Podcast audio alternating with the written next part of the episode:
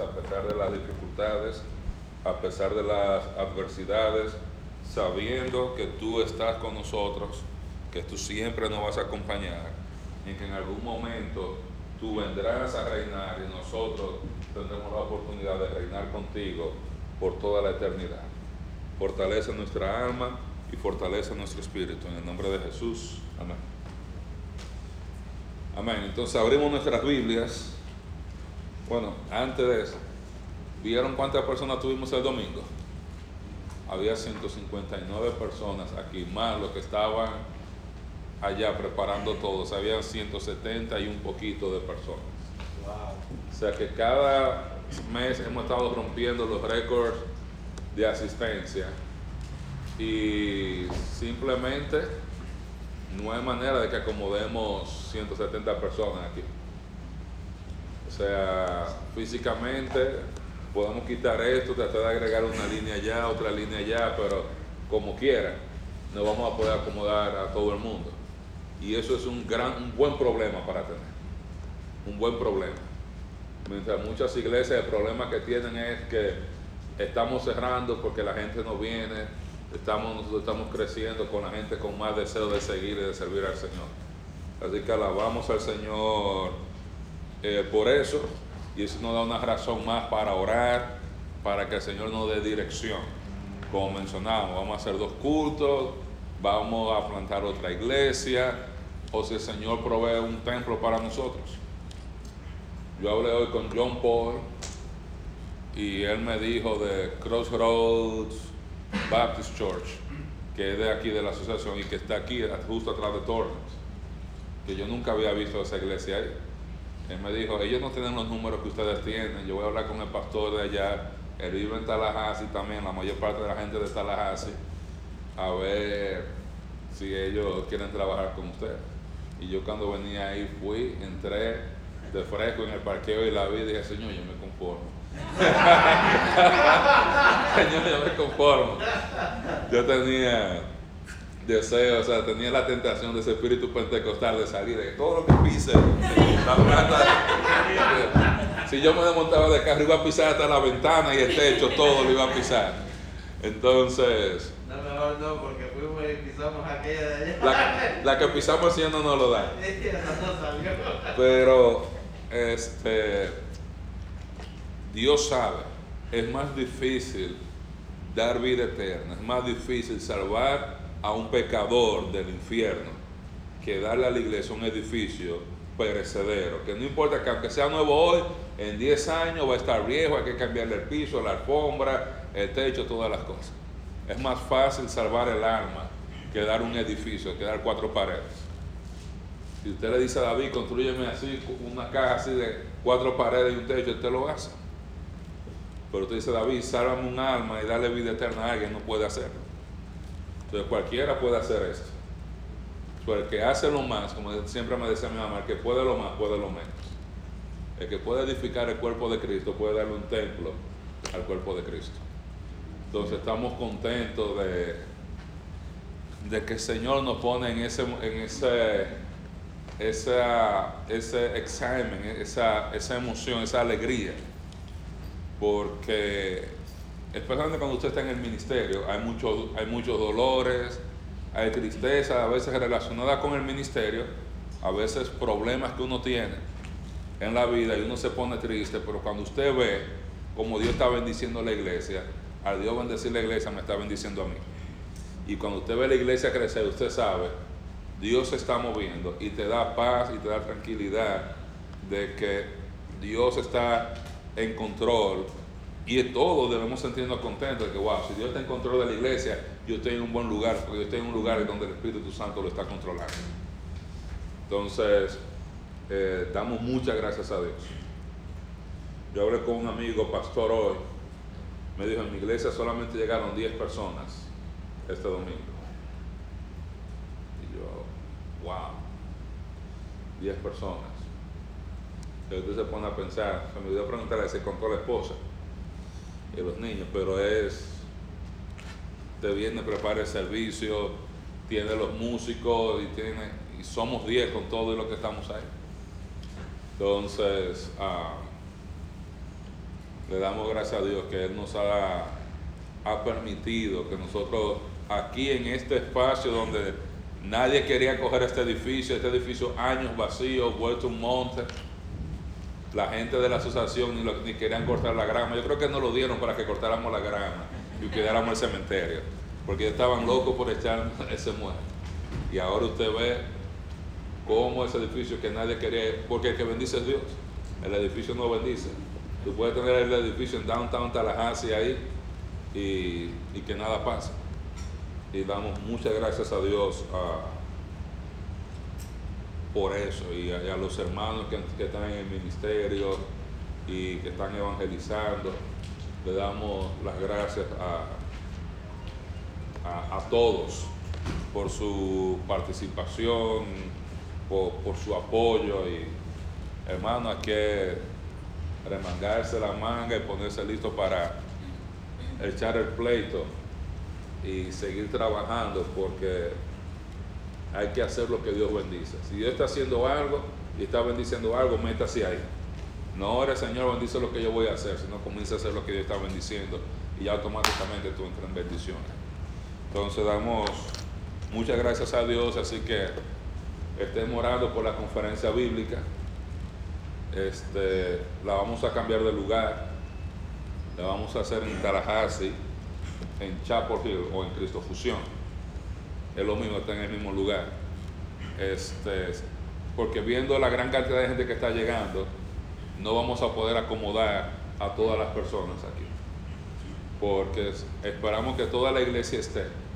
Pero si llegan toda la gente que estamos llegando los domingos, la mayoría, allá somos ciento y algo, y con algunos de los invitados, este, probablemente no vamos a tener espacio para comer el sábado, que el espacio es muy pequeño, y no tenemos dónde más hacerlo, entonces con este calor tampoco usted puede estar a la una de la tarde con la gente afuera. Entonces, lo vamos a mover allá. Este, lo de Tallahassee, le va a quedar, la mayoría le va a quedar un poco más cerca, los de que estamos de este lado, en el norte de Tallahassee y, y en Cairo, vamos a tener que manejar un poquito más, pero es por un fin de semana, son dos días. Y la clase vale la pena. Y vamos a dar un gran testimonio para los hermanos allá en Cristo Fusión, los hermanos en Chapel Hill. Este, hay varios hermanos de Tallahassee Bible Church que también van a venir, esa era la iglesia donde yo me congregaba que también van a estar con nosotros y probablemente algunos hermanos de BSBC van a estar con nosotros. Y creo que tengo algunos otros invitados de la iglesia bautista en Midway y hay y tenemos reuniones de pastores de Keiro ahora este lunes y probablemente vamos a tener algunos pastores también allá de, de, de, aquí de Grady County, allá, o sea que va a ser una oportunidad, hermanos, de nosotros mostrar que el Señor nos está bendiciendo y que nosotros podemos ser de bendición para otros. Nosotros estamos acostumbrados a que sean los americanos, la iglesia americana, que vengan y hagan las cosas para nosotros sí. Ahora somos nosotros que estamos haciendo las cosas para que ellos vayan y para que ellos aprendan y nosotros podemos dar ejemplo en el Señor, tanto a las iglesias, otras iglesias hispanas, servir de ejemplo y de estímulo, pero también a las otras iglesias americanas con el deseo y la pasión por el estudio de la Biblia. Entonces, damos gracias a Dios ah, por eso. Así que, hermano, aparte de esos dos días que van a ser de, mucha bendición, y yo sé que los hermanos de la Grace Evangelical Society, ellos probablemente van a estar sorprendidos porque si mucha de la gente que ha mostrado interés llega, vamos a estar probablemente no al mismo nivel que la conferencia nacional, pero cerca. En la conferencia nacional habíamos 200 y un poquito, pero al ritmo que vamos vamos a ser ciento y algo, y, o ciento y pico. Y el pico no sabemos qué tan largo va a ser. Entonces, ah, aparte el tiempo, es una buena oportunidad de usted invitar a otras personas a hacer una, ver una conferencia académica con gente que han escrito varios libros y una buena oportunidad para aprender y un buen tiempo de compañerismo, porque vamos a comer allá Allá ellos sí tienen un fellowship grande donde vamos a poder sentarnos, comer sin estar en el sol. Ellos tienen suficiente espacio para niños también. Entonces, ellos van a tener espacio para los niños disponibles.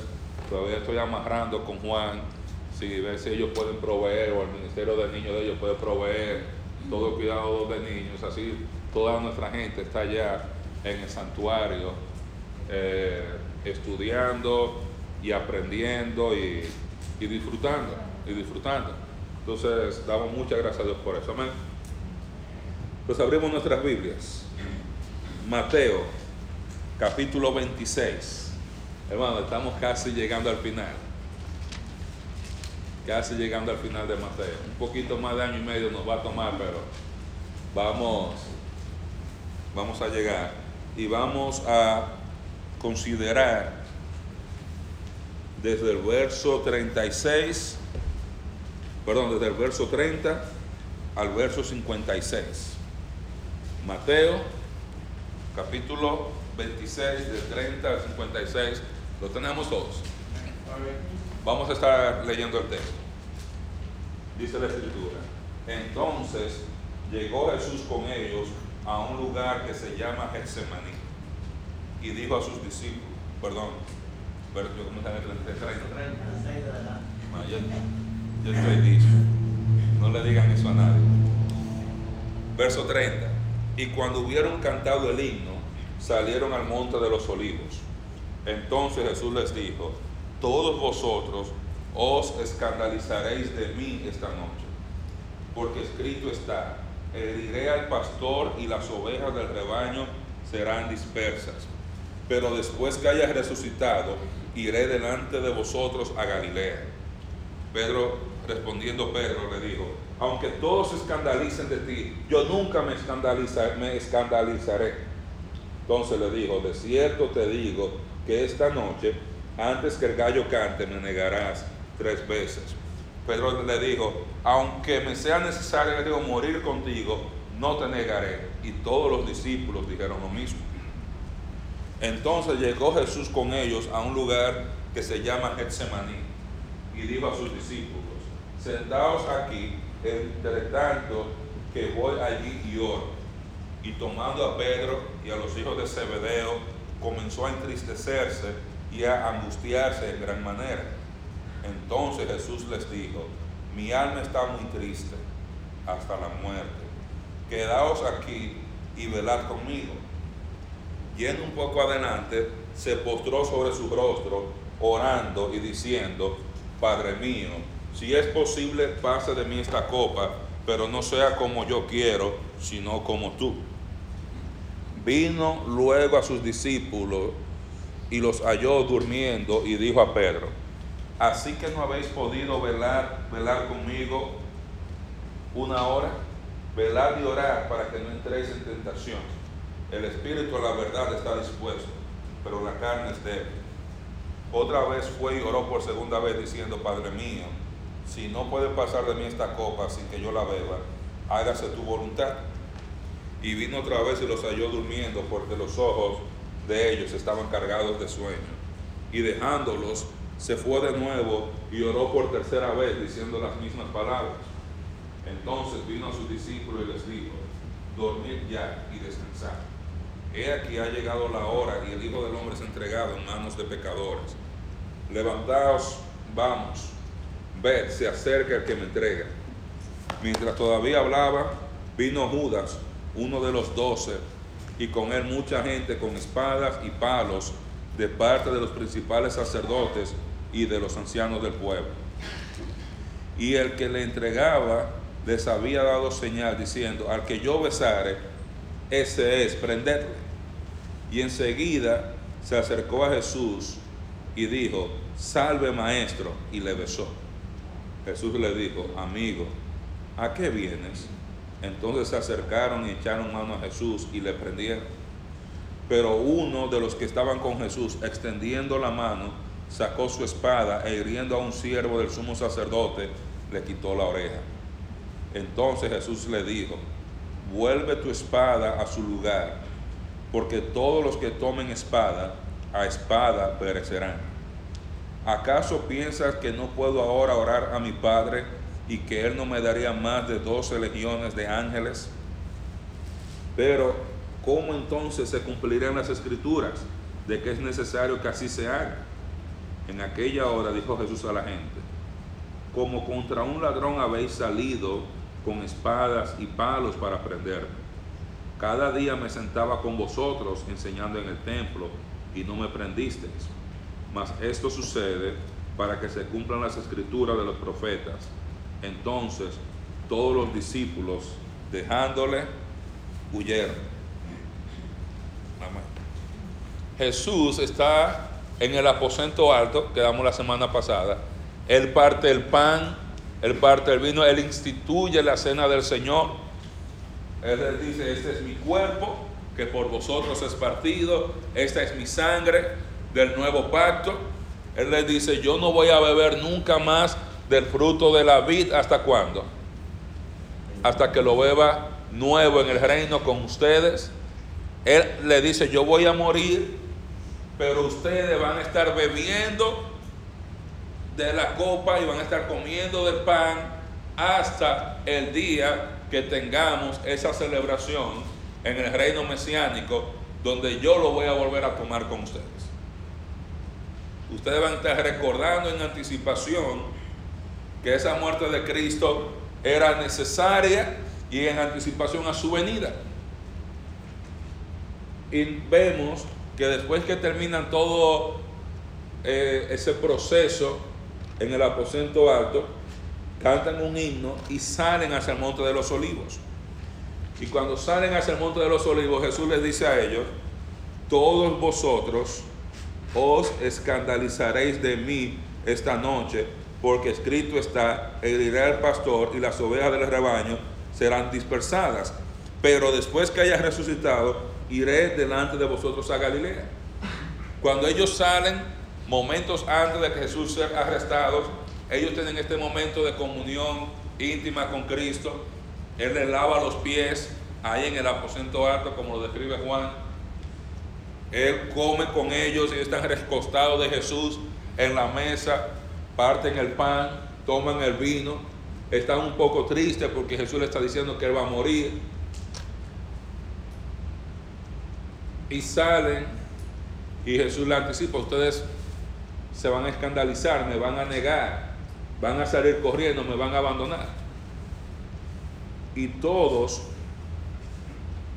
les dicen a él, comenzando con Pedro, aunque todos se escandalicen, yo no me voy a escandalizar de ti. Y dice el texto que todos los discípulos dijeron lo mismo. Todos, Señor, nunca nos vamos a escandalizar, nunca te vamos a negar, nunca nos vamos a alejar de ti. Y es interesante cómo los doce o los once dicen esto con tanta firmeza y vamos a ver cómo horas después, quizá una hora, dos horas después, ellos todos le abandonan. Y Jesús le dice a Pedro, de cierto te digo que esta noche, antes que el gallo cante, me vas a negar tres veces. Cuando usted va al libro de Lucas y va al libro de Juan, usted va a ver que ellos le agregan, ellos describen cuando Jesús le dice a Pedro, en ese momento también, Pedro, Satanás ha pedido tu alma para zarandearte, pero yo he orado por ti para que tu fe no falte. Y después de estar restaurado, dice, apacienta, cuida, guía a mis hermanos.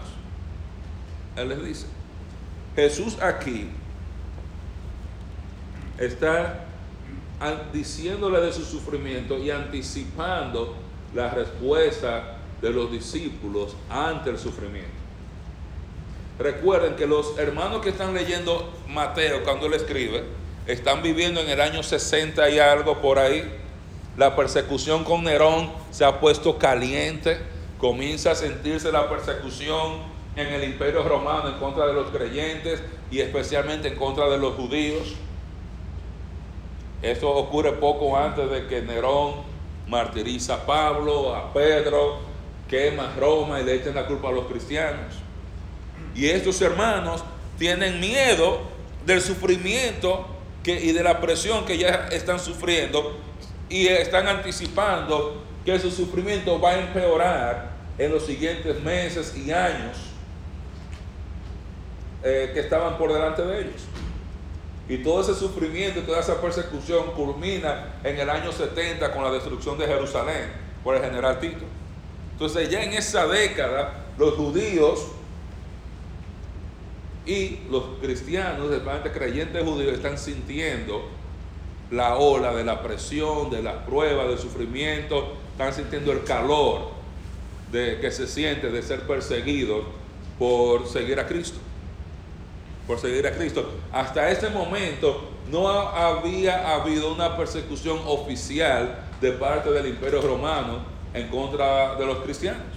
La primera persecución en contra de los cristianos vinieron de quién? De los judíos, que iban de ciudad en ciudad, de ciudad en ciudad, donde quiera que iba Pablo, donde quiera que apareció una iglesia, iban allá persiguiendo a los creyentes. Los romanos, mientras hubiera paz y le pagaran impuestos, no se entrometían en eso. Porque ellos lo que querían, me pagan mi dinero, no hay revolución, estamos bien. Ahora Jesús les dice esto a ellos y ellos todos comienzan a decir, no, yo nunca lo voy a hacer, yo nunca lo voy a hacer, yo nunca te voy a dejar. Y Jesús luego se va al monte de Getsemaní y se lleva a tres de los discípulos con él un poco más aparte, a Pedro, a Jacobo y a Juan, que eran los tres mejores amigos de Jesús, los tres más cercanos, y él le dice, yo necesito que oren conmigo porque mi alma está triste hasta la muerte. Jesús, anticipando su arresto, el dolor que él iba a pasar por esa noche, un dolor que él nunca había sufrido, porque ningún humano ha, ha sufrido tampoco, porque no era solamente la angustia física, sino el dolor espiritual, la carga emocional de llevar en su humanidad todos los pecados de todos los seres humanos que han existido en la historia. Y Jesús se entristece, comienza a angustiarse y él hace lo que deberíamos como creyentes hacer cuando estamos en persecución, en miedo, en angustia, orar y busca a sus hermanos para orar. Jesús tiene la respuesta correcta. ¿Cómo yo me preparo para mi sufrimiento como cristiano? Para las pruebas, orando. Y orando con otras personas. Y él sale, él no le dice, yo no le voy a decir a nadie lo que me está pasando. Él no dice, yo no voy a hablar, dice, yo estoy triste y yo quiero que ustedes estén orando conmigo. Estoy en angustia. Ahora los discípulos, en vez de orar, ¿qué hacen? Se duermen. Y Jesús explica más, más adelante, o sea, el espíritu está dispuesto, pero la carne es débil. Pero el hecho de ellos perder la oportunidad de orar, cuando vino el sufrimiento de frente, se derrumbaron y cayeron. Se derrumbaron y, y, y cayeron. Y a veces criticamos mucho a Pedro, y hay que criticarlo cuando usted ve eso, pero Pedro no fue el único. Todos dijeron, como vemos en el verso 56, dice, entonces todos los discípulos dejándole, huyeron. Ahora estos hermanos que están leyendo esto, ante la persecución, ellos debían tomar el ejemplo de Jesús. Ante el sufrimiento, ante la angustia como cristiano, ante la persecución como cristiano, nuestra respuesta primera debe ser orar.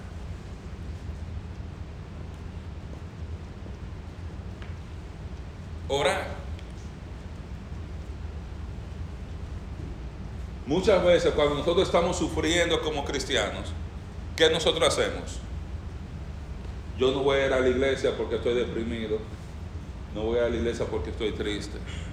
No voy a la iglesia porque me siento mal. Yo me siento con demasiadas cosas en mi cabeza. Y a veces pensamos que la solución es, si las cosas están saliendo mal, a veces pensamos que la solución es no ir a la iglesia. ¿Usted ha conocido a alguien que se le han resuelto sus problemas por dejar de ir a la iglesia? No. A nadie. Yo nunca he visto a nadie que diga, hermano, tengo un gran testimonio. Desde que dejé la iglesia se me resolvieron todos mis problemas. Porque no funciona. Lo que funciona es cuando la piña se pone agria, cuando no alcanzan los recursos, cuando las cosas se ponen malas, se ponen color de hormiga, orar y reclutar a otros para orar contigo. Y esos lectores que estaban a punto de enfrentar persecución y muchos de ellos mártires debían ver, ver el ejemplo de Jesús, que ante el sufrimiento él decidió orar y en su oración, en su oración él mostró que él estaba listo para aceptar la voluntad de Dios.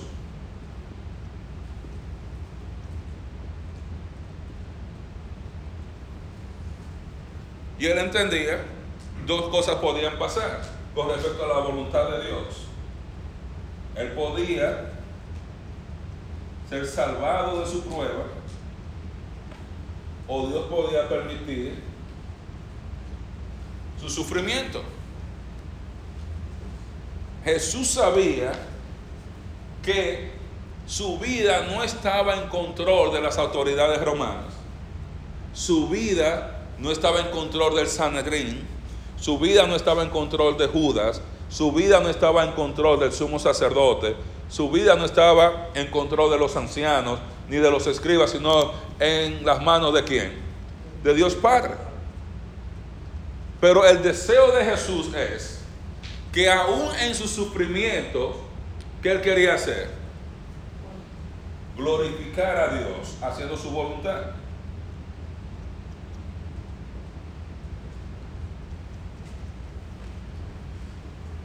¿Por qué esto era importante para las personas que estaban leyendo el libro de Mateo? Porque muchas veces nosotros vamos a glorificar a Dios a través del sufrimiento. Hay veces que pensamos, si yo estoy bien con Dios, si yo estoy caminando en el Espíritu, si yo estoy caminando en comunión con Dios todo el tiempo, entonces nada me va a pasar. Nunca yo voy a sufrir. De ahí tenemos grupos como Pare de Sufrir, tenemos grupos como que, que predican el Evangelio de la Prosperidad. Porque se les olvida que Dios el sufrimiento de los creyentes puede llevar a glorificar a Dios. Y lo importante para nosotros es llegar a glorificar a Dios en su reino, porque Él acaba de decir dos versículos antes que no iba a tomar el vino hasta que lo beba nuevo con ellos en el reino. Él prometió, nos vamos a sentar en la mesa tranquilo a comer otro día. No va a ser aquí sobre la tierra, en la condición ahora, pero lo vamos a hacer cuando yo venga a reinar y nadie nos va a molestar. Entonces los discípulos, en vez de orar, en vez de, de orar unos con otros y unos por otros, ellos simplemente usaron su boca, no, yo no voy a hacer eso, no lo vamos a hacer, yo voy a seguir adelante. Y no se prepararon con oración para enfrentar la prueba. Si usted se da cuenta que cuando Jesús le dice a Pedro, Satanás ha pedido tu alma para zarandearte, Jesús no le dice a Pedro, pero yo voy a orar por ti. Dice, yo he orado por ti para que tu fe no falte. O sea, Jesús anticipando la prueba, el sufrimiento de sus discípulos, de sus hermanos, Él está orando e intercediendo por ellos, no para que sean salvados del sufrimiento, sino para que la fe de ellos esté fuerte a pesar del sufrimiento.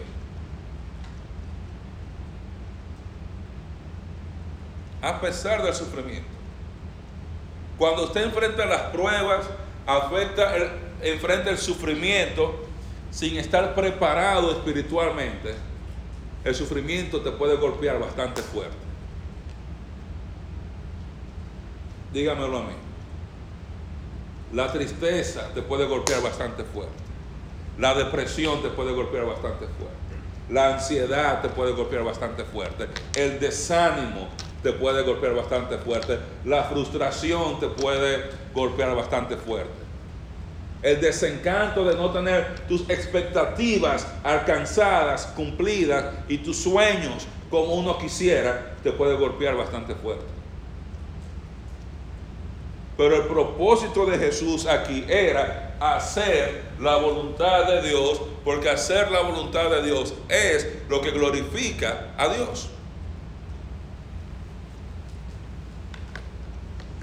Y él le da la lección a los discípulos, vengan a orar, vengan a orar.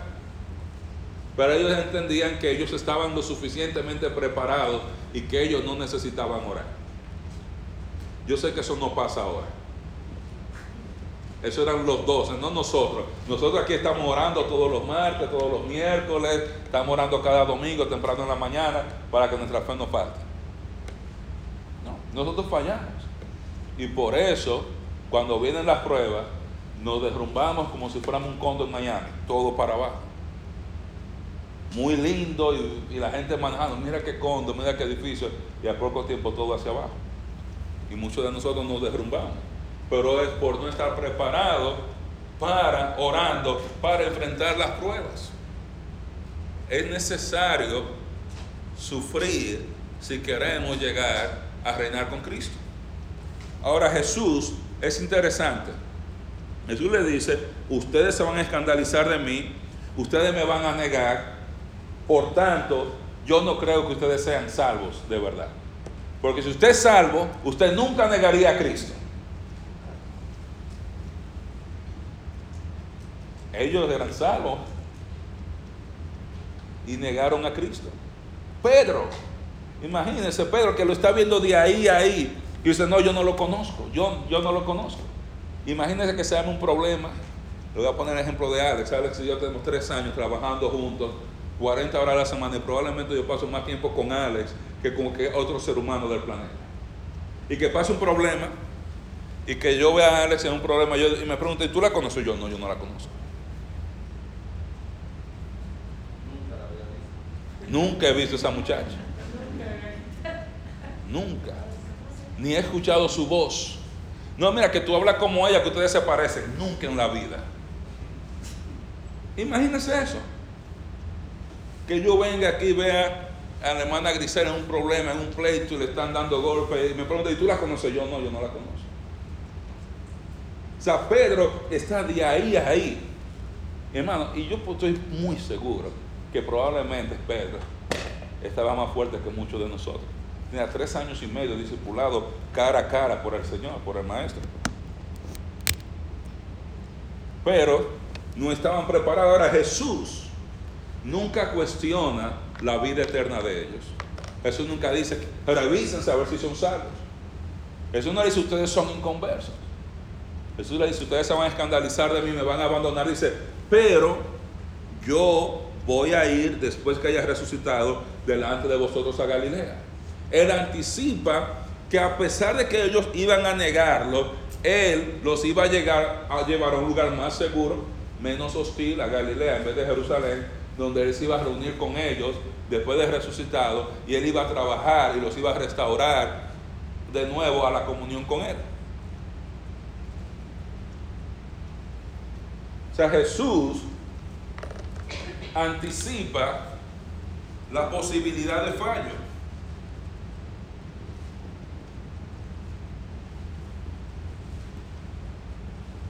Y si me van a negar, yo dice no. Jesús no, yo, sé que ustedes me quieren, yo sé que ustedes me aman, yo sé que ustedes me han seguido, pero la lucha es tan fuerte que la posibilidad de fallo existe. Por eso nunca debemos bajar la guardia. Estamos en guerra espiritual, como vamos a aprender ahora en el libro de Efesios y todos dicen lo mismo. Y cuando Jesús llega a Getsemaní, Él dice, quédense aquí y comienza a orar. Ellos se duermen, ellos están cansados. Cuando usted va a Lucas, dice que ellos estaban muy tristes, que estaban cansados y se durmieron de la tristeza. O sea, estaban en un estado emocional que no se sentían como con el deseo y la pasión de déjame orar. Se sentaron ahí, cansados del día, cansados de la semana y se durmieron. Y Jesús estaba orando y Jesús estaba tan triste, Jesús estaba tan asustado tan angustiado que su sudor comenzó a salir como que, como si fueran gotas de sangre. ¿Usted sabe cómo se llama eso en medicina? Eso no es una metáfora, eso es algo real. En medicina eso se llama hematohidrosis.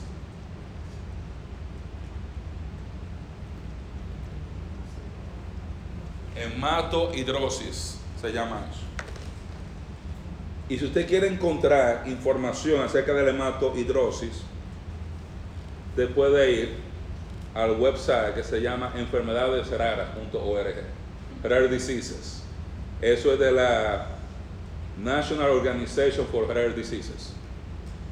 Y cuando usted está leyendo, y le voy a traducir para ustedes para que entiendan el nivel de angustia que eso estaba pasando, dice, la hematohidrosis es una enfermedad, una condición rara caracterizada por la salida de sangre a través de la piel intacta y de las mucosas. Los signos y síntomas incluyen sudar sangre, llorar lágrimas de sangre, sangrado por la nariz, por los oídos y sangrado a través de otras áreas y superficies de la piel. La mayoría de los episodios se detienen por ellos mismos. En muchos casos parece que todo solamente tiene color de sangre o parece sangre franca y puede ocurrir en cualquier parte del cuerpo, más comúnmente en la cara, oídos, nariz y ojos. Está llorando, gotas de sangre. La causa es desconocida. El sangrado es debido a la ruptura de vasos sanguíneos muy pequeños de la piel y algunas teorías incluyen aumento de la presión vascular que guía a la salida de sangre a través de las ah, glándulas sudoríparas e inflamación de los vasos de la piel. Y es intensificado por la activación simpatética, eso es el sistema nervioso simpático, eso quiere decir adrenalina. Cuando se le sube la adrenalina en medio de un momento de mucha emoción, emociones fuertes, puede desarrollar esto. Muchas veces está asociado con enfermedades sistémicas, enfermedades sanguíneas, e, ejercicio excesivo, presión alta y miren lo que dice, miedo y estrés emocional intenso. O sea, el estrés emocional intenso de Cristo lo llevó a él padecer en ese momento ahí de esa condición. Hematohidrosis. Así de preocupado y de triste y de atribulado estaba Cristo. Porque muchas veces algunas personas piensan que el creyente no sufre. Y a veces, muchas veces pensamos que cuando le preguntan, varón, ¿y cómo está usted? En victoria todo el tiempo. Hay veces que usted puede ser en victoria, hay veces que esté en batalla, echando el pleito. Y está bien. Y muchas veces usted puede estar sufriendo, pasando por dificultad, tener mucho estrés emocional, espiritual y todavía glorificar a Dios. Y eso se obtiene solamente a través de la dependencia en Dios, a través de la oración usted quiere mantenerse firme en medio de las pruebas, tienes que orar. Quieres que mantenerte firme en medio de las pruebas, recluta a otras personas para que oren contigo, porque hay veces que se hace difícil. Se hace difícil orar solo a veces. A veces tú necesitas a alguien que tú puedas agarrarte de las manos y tú sentir esa paz que se transmite y tú orar con alguien. Eso es lo bueno de cuando usted viene al tiempo de oración. Usted tiene otros hermanos que están orando por usted. Y Jesús ora y le dice, si, Padre, si es posible que pase de mí esta copa. Pero Él dice al final, yo lo que quiero es glorificarte.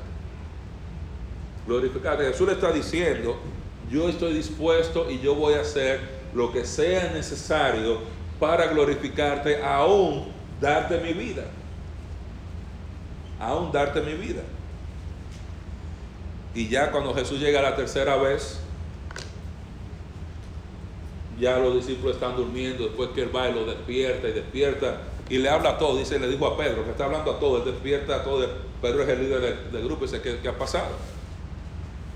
Y dice que llega Judas, lo besa, están, es de noche, no hay electricidad, no hay teléfono, para ahora no hay linternas, no Judas va, lo identifica porque ha estado con ella por tres años y medio, casi cuatro años, lo puede identificar, besarlo, hace medio de la noche, los demás lo van y lo agarran y lo apresan.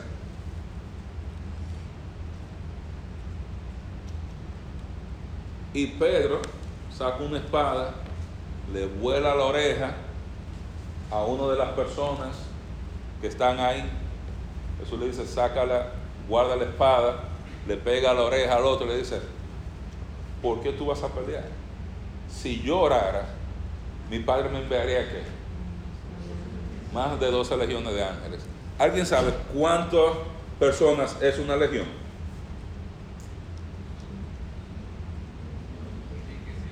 ¿Eh? Seis mil personas, correcto, César. Aprendan de César.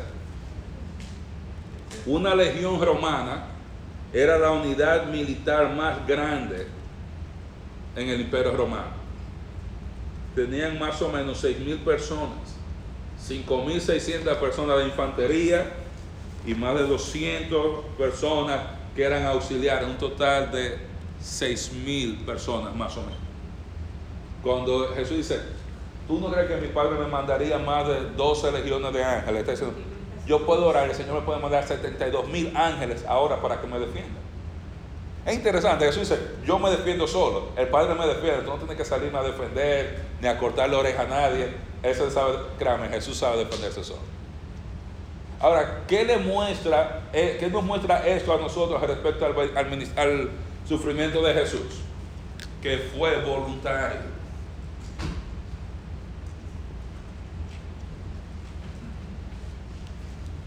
Por eso, usted no se ha dado cuenta de algo. ¿Por qué siempre decimos que Él murió por nuestros pecados, no que a Él lo mataron por nuestros pecados? ¿Usted nunca se ha dado cuenta que decimos que Él murió por nuestros pecados, no que lo mataron? ¿Cuántos se dieron cuenta que, que había una diferencia entre eso? ¿Cuándo usted se dio cuenta? Espero que no haya sido hoy, pero probablemente hoy. ¿Por qué? Porque a Jesús a él no lo mataron, a él no le quitaron la vida, él dio su vida. Él tuvo la oportunidad de simplemente decir, no, sí, padre, mándame los angelitos aquí. Y le mandan ahí 72 mil ángeles. ¿Ustedes cuántos ángeles hicieron la matanza en Egipto? Uno. ¿Ustedes cuántos ángeles mataron? Dios envió al ejército sirio cuando estaban rodeando Jerusalén par de ángeles mataron 85 mil personas. Entonces está diciendo, si por ángeles fueran y por fuerza fueran, yo puedo orar al Padre y Él puedo demostrar una, una ventaja abrumadora en contra del sufrimiento. Yo puedo salvarme y, y derrotar a todo esto de una manera que no hay duda de quién es el ganador. Pero Jesús se ofreció voluntariamente a sufrir por la voluntad de Dios. Y ahora estos hermanos que están leyendo tenían que estar listos para voluntariamente que también estar listos para sufrir por Cristo. También estar listos. Es difícil, hermano, sufrir voluntariamente. Si usted se pone a pensar. Porque a veces estamos sufriendo. ¿Usted sabe por qué? Porque no tenemos opción y no lo podemos resolver. Que si podemos resolver las cosas por las cuales estamos sufriendo, le diríamos no al sufrimiento. ¿Quién quiere aquí quiere pasar enfermedad? ¿Quién quiere aquí pasar dolor de cabeza, dolor de espalda, depresión, tristeza, crisis económica? Nadie. Lo hacemos porque no tenemos opción. Esa es la diferencia con Cristo. Cristo tenía la opción de salir del sufrimiento y de obviar el sufrimiento y no sufrir. Eso hace el sacrificio de Cristo aún mucho más especial. Por eso Él es quien da su vida por nosotros. Y lo hace, ¿tú sabes por qué? Por amor. Por amor. como esa canción que cantamos, yo jamás podré entender cómo tú me amaste. Sabiendo bien cómo yo soy, tú me compraste, ¿con qué? En su muerte en la cruz. Un lugar en tu mansión, en tu cielo santo. Sin merecerlo. Eso es amor. Eso es amor. Entonces el sufrimiento de Cristo fue voluntario. Es fácil sufrir como mártir cuando usted no tiene opción. Bueno, yo no tengo opción, ya mátenme, porque imagínense. Porque cuando usted tiene la oportunidad de salvarse, de usted quitarse todo, es difícil eh, uno sufrir. Es difícil sufrir de esa manera. Y Jesús lo hace para que todo se cumpla, todo tal, tal cual como estaba en el Antiguo Testamento escrito. O sea, el sufrimiento de Cristo fue para glorificar a Dios, resaltando que todas las profecías respecto al sufrimiento del Mesías iban a ser cumplidas. O sea, la prioridad de Cristo no era su comodidad, sino la gloria de Dios. No era su confort, pero la gloria de Dios. Igual como creyentes, nuestra prioridad debe ser la gloria de Dios en nuestras vidas y no nuestra comodidad. Porque si usted se ha dado cuenta, muchas veces nuestra comodidad y la gloria de Dios y la voluntad de Dios no necesariamente van de la mano. Hay veces que para yo glorificar a Dios, yo necesito sufrir. Yo necesito sufrir. Pero lo que se nos olvida es que por cada oportunidad de sufrir que se nos da por Cristo, se nos da la oportunidad de qué? De reinar con Él. Pablo dice, y si sufrimos con Él, en Timoteo, también reinaremos con Él. O sea, la, la condición, el requisito para llegar a reinar con Cristo es sufrir con Cristo. Todos los creyentes van a estar en el reino, por los creyentes que están dispuestos a sufrir por Cristo, ellos van a, reinar con Cristo. Los que no sufran con Cristo van a estar en el reino, pero no van a reinar. Porque cuando yo sufro por Cristo o con Cristo, yo me estoy identificando con Él en todo, aún en su muerte. Como Pablo le dice a los filipenses, yo quiero llegar a ser similar a Él o identificado con Cristo en todo. Por eso cuando Pablo está en la cárcel, Él no se está quejando. Y Pablo dice al final de su vida, todos me han abandonado. Solo Lucas está conmigo. Solo que me gusta de los médicos. Todo el mundo se va a sequear del médico. Es verdad, hermana. No se quedó la profesora de español ni nada de eso. se queda Lucas con él. Pero Pablo dice, sea por vida o sea por muerte. Dios va a ser glorificado en mi cuerpo. Sea por vida o sea por muerte. Y si usted se pone a pensar, pero, ¿y qué pasó con los discípulos? ¿Usted sabe cómo murieron los dos apóstoles? ¿Alguien sabe cómo murieron ellos? Menos Alex. ¿Cómo murieron ellos? Dígame. Pedro fue crucificado al revés. ¿Quién más? Pablo le volaron la cabeza también. Jacobo lo, a espada lo mataron. Esteban fue a pero él no era apóstol. A Andrés lo crucificaron. Mateo también fue eh, asesinado. Todos sufrieron una muerte violenta, excepto uno, que era el único que estaba con Jesús al lado de la cruz. No se había dado cuenta de eso? Todos los apóstoles sufrieron una muerte violenta. Usted puede verlo de dos maneras. Consecuencia de usted haber hecho esto como le pasó a Pedro. Vamos conmigo al Evangelio de Juan. Vamos al final en el Evangelio de Juan, en el último capítulo. Juan 21, verso 15. Esto, lo que está aquí, ocurre algunos días después de Jesús haber resucitado. dice Jesús llega, se va como él promete, le dice a los discípulos, yo voy a ir a Galilea, lo voy a esperar allá, después que yo resucite, vayan para Galilea. Después que yo ven la tumba vacía el domingo, ellos salen para Galilea y allá Jesús se les aparece. Y luego que Jesús come con ellos, Él le dice a Pedro, dice, cuando hubieron comido Jesús dijo a Simón Pedro, Simón hijo de Jonás, me amas más que estos. Y mire cómo Jesús le dice, Él no le dice Pedro, Él vuelve a llamarle por el nombre anterior que él tenía al ser llamado. Le damos si, si quisiéramos decir su nombre humano, su nombre de pila, no el nombre que Jesús le había dado especial como líder de los discípulos. Dice Simón, hijo de Jonás, ¿me amas más que estos? Él le respondió, sí, Señor, tú sabes que te amo. Él le dijo, apacienta mis corderos. Lo mismo que le había dicho en Lucas. Bueno, tú me vas a negar, Satanás ha pedido tu alma para zarandearte, pero yo he orado por ti para que tu fe no falte. Después de restaurado, tú encárgate de mis hermanos. Pero dice el texto que Jesús volvió a decirle una segunda vez, Simón, hijo de Jonás, ¿me amas? Pero le respondió, sí Señor, tú sabes que te amo. Todo tranquilo, apacienta mis ovejas. Luego Jesús dice una tercera vez, Simón, hijo de Jonás, ¿me amas? Y ahí Pedro se da cuenta a dónde va Jesús. ¿Cuántas veces negó Pedro a Jesús? Y tres veces Jesús le pregunta, ¿tú me amas? Tú me amas una por cada negación.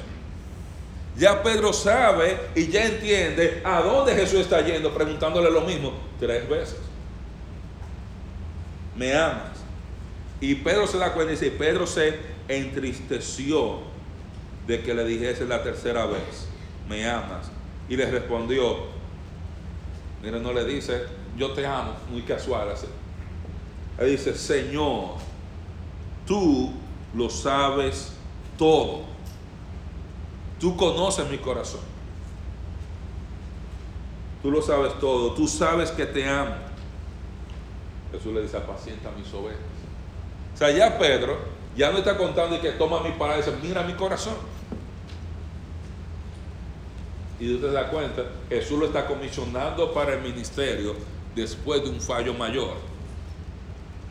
Como creyente hay pocos fallos mayores. Yo me imagino que usted negara a Cristo viéndolo ahí en la carne y habiendo visto los milagros. Alguien dijo una vez que fue porque él resucitó a su suegra. Pero debe un pecado, pocos pecados peores que eso. pocos pecados. O sea, esto de Cristo dice, no, yo no lo conozco. Pero mira lo que dice Jesús. De cierto te digo, cuando eras más joven te ceñías e ibas a donde querías, mas cuando ya seas viejo extenderás tus manos y te ceñirá a otro y te llevará a donde no quieras. Esto dijo dando a entender con qué muerte había de glorificar a Dios.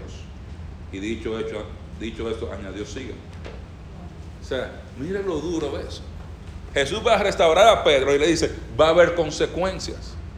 Yo lo te voy a restaurar voy a restaurarte al ministerio, tú vas a tener ministerio, pero el único de los apóstoles que no estaba esperando la venida de Cristo mientras estaba vivo era Pedro, porque él sabía que él iba a morir antes del regreso de Cristo. Imagínense eso. Y no se se ve un apóstol diciendo, acá cuando que Pedro se va a morir, porque que Pedro no se muera no va a venir. Pablo, Pablo está diciendo, él va a venir en cualquier momento, pero Pedro sabía, él va a venir pronto pero yo sé que yo voy a partir con él. Por eso, cuando Pedro escribe segunda de Pedro, él escribe, vivan bien porque Cristo viene. Básicamente, eso es segunda de Pedro, vivan bien porque Cristo viene. Entonces, nuestra actitud hacia el sufrimiento va a traer consecuencias a nuestras vidas. Ahora, con, con ese sufrimiento que tuvieron los apóstoles, usted puede hacer esa consecuencia de ellos haber dejado al Señor. Y yo le puedo decir, sí, es cierto, probablemente consecuencia de esto. Pero al mismo tiempo fue una bendición donde el Señor no le quitó el privilegio de sufrir con Él, de sufrir por Él. Le permitió la oportunidad de ellos reivindicarse y llegar a ser igual a Cristo aún en la muerte violenta que ellos tuvieron. Te dejamos y te abandonamos una vez, pero aprendimos la lección. Y por eso cuando Pedro lo van a crucificar, él dice, yo no soy digno de ser crucificado como mi Señor, por eso lo crucifican con la cabeza hacia abajo. Fue voluntariamente. Dice, no, crucifíquenme hacia abajo. Dice, yo soy, ese día tan mal todavía pensando en eso. Dice, después de lo que yo hice, yo no merezco ni siquiera estar en la misma posición en la cruz como estaba Cristo. Ni siquiera eso. Entonces, ¿qué quiere decir eso para los lectores que están leyendo Mateo por primera vez y que tienen miedo de que Nerón los mate, los persigan, los echen en la cárcel de perder sus bienes? Es, tenemos que estar listos para sufrir con Cristo. Usted sabe que Pedro escribió de eso también en Primera de Pedro. Que Primera de Pedro de qué habla? Acerca del sufrimiento como cristiano. ¿Cómo debemos sufrir como cristianos? Y Pedro dice, habiendo aprendido todo lo que aprendió aquí, que Jesús nos dio ejemplo para que andemos en sus pisadas. Dios, cuando a él lo maldecían, él no maldecía.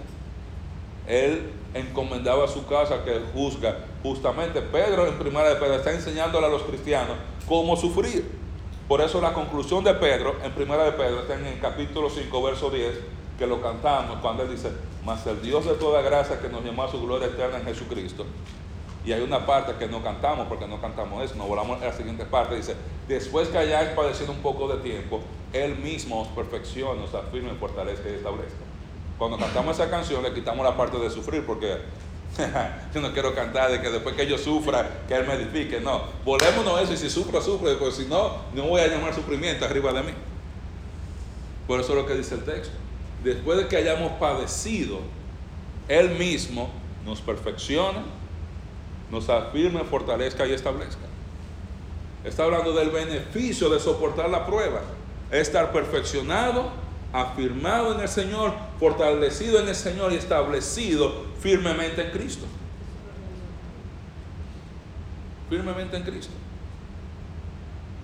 Y el primer verso de ese capítulo 5 en primera de Pedro le dice a los pastores que sirvan a la grey de Dios, estén listos para sufrir por la gracia de Dios. Porque cuando aparezca el príncipe de los pastores, Él les va a dar a ustedes la corona de gloria que le toca a los que pastorean el cuerpo del Señor a pesar de las dificultades. Ofrecer. Entonces, lo que debían aprender estos hermanos que están leyendo, ante el sufrimiento con Cristo, prepárate con oración. Prepárate con oración ten las prioridades claras, que nuestra prioridad es la gloria de Dios, ya sea por vida o por muerte, o ya sea a través del sufrimiento, glorificar a Dios.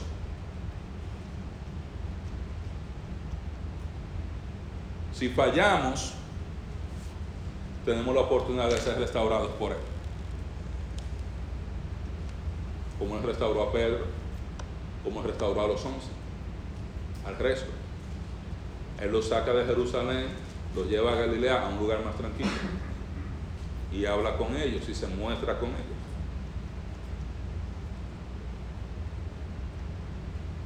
La pregunta es cuál es nuestra actitud ante el sufrimiento por la voluntad de Dios como creyentes. Hay un precio que pagar. A veces hay un precio económico. Hay veces que tenemos que trabajar menos para poder tener más tiempo para el ministerio, para seguir a Cristo. La pregunta es estamos dispuestos a sacrificar 100 dólares al año, 500, 1000, 2000, 3000, ¿cuánto estamos dispuestos a sacrificar para seguir a Cristo? Hay un precio en tiempo. Porque quizás dice, oye, yo tengo que trabajar y ministrar y estudiar todos los días o tengo estas ciertas cosas que hacer, a veces hay un precio en tiempo. Hay soledad en el ministerio. Porque usted va firme y adelante, pero muchas veces cuando las cosas se van calentando, los que están más débiles, si no están orando, y preparado, usted corre la oportunidad de voltearse y de que estén todos durmiendo y huyendo. Y todo lo que hemos estado en el ministerio por suficiente tiempo, hemos, hemos visto eso en la vida de otros y en nuestras propias vidas, donde tú vas delante de un momento, tú estás solo. Todo el mundo salió corriendo por el miedo a la situación, por el miedo a enfrentar el problema. ¿Y qué hizo Jesús? Él siguió haciendo la voluntad de Dios. Sigue haciendo la voluntad de Dios. Y cuando usted ve la vida de Juan, Juan fue el único de los apóstoles que murió en su cama. El único de los apóstoles que murió de viejo. El único de los apóstoles que murió de una muerte natural. Fue el único de los apóstoles el que recibió las visiones escatológicas que recibió Juan.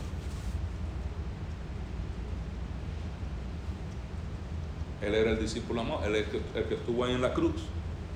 Dios le dio ese privilegio de ver el reino de Dios y toda su gloria, no solamente en la transfiguración, pero de todos los que estaban ahí fue el único que siguió y tuvo un privilegio extra y fue de recibir la visión del establecimiento del reino de Cristo aquí sobre la tierra.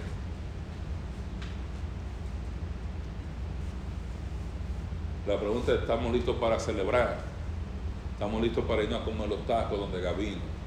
¿Estamos listos para irnos a comer las carnes donde Misraín? ¿Estamos listos para irnos a la playa, para vacacionar? Pero, ¿Cuál es nuestra actitud? Hacer sacrificio por Cristo. ¿Cuál es nuestra actitud? ¿Qué cosas para nosotros ahora mismo son más importantes que la gloria de Dios?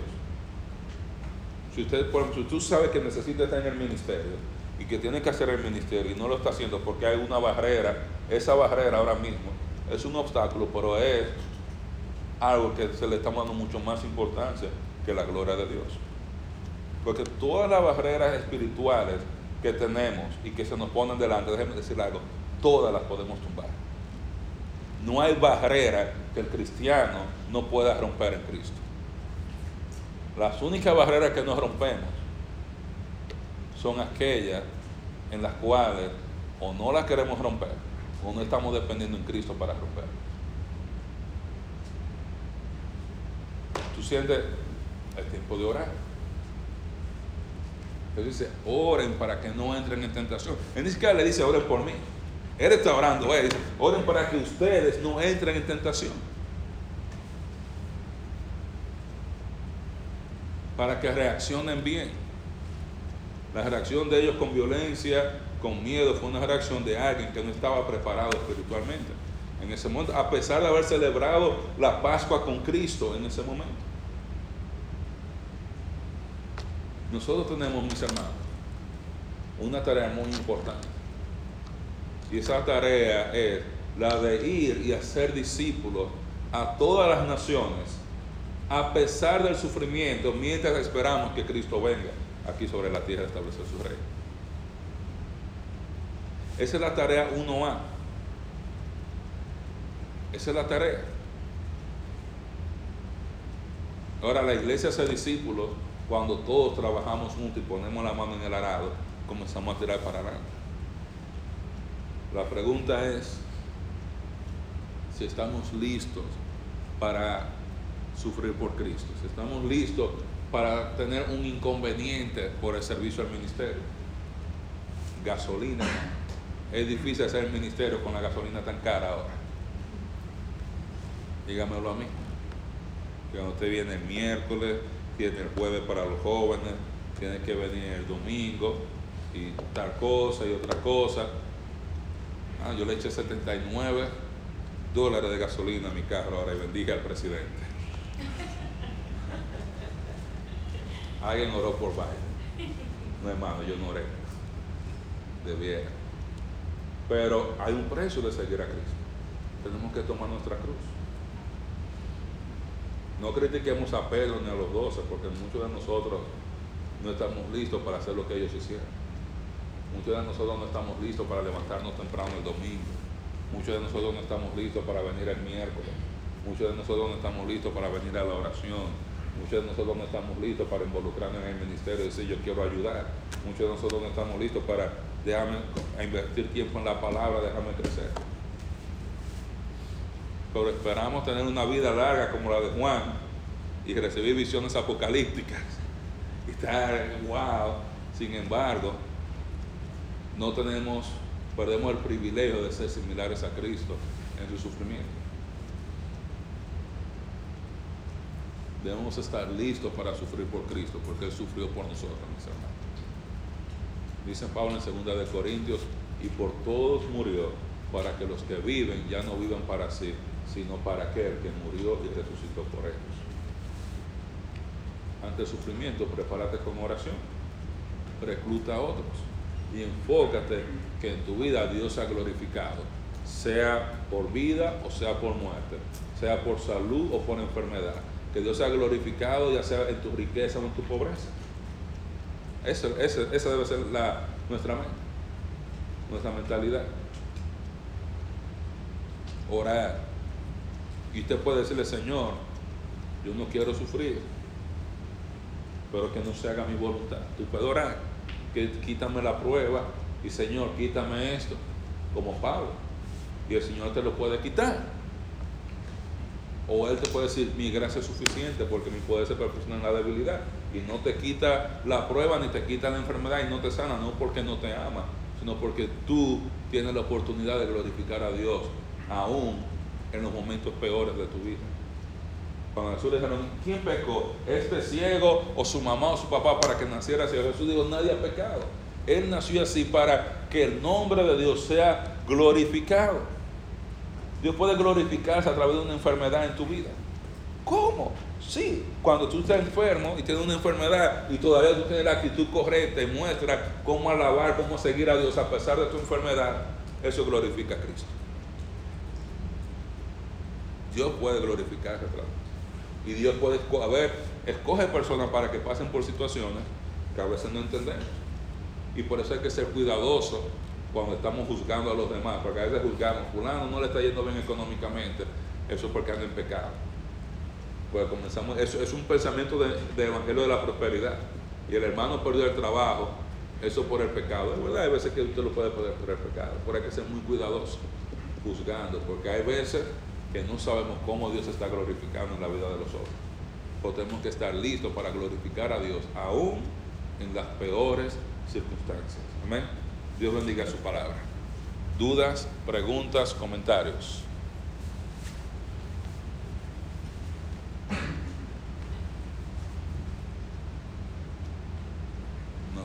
No, deja mucho deseo. Temas así. Robertico. Comentario.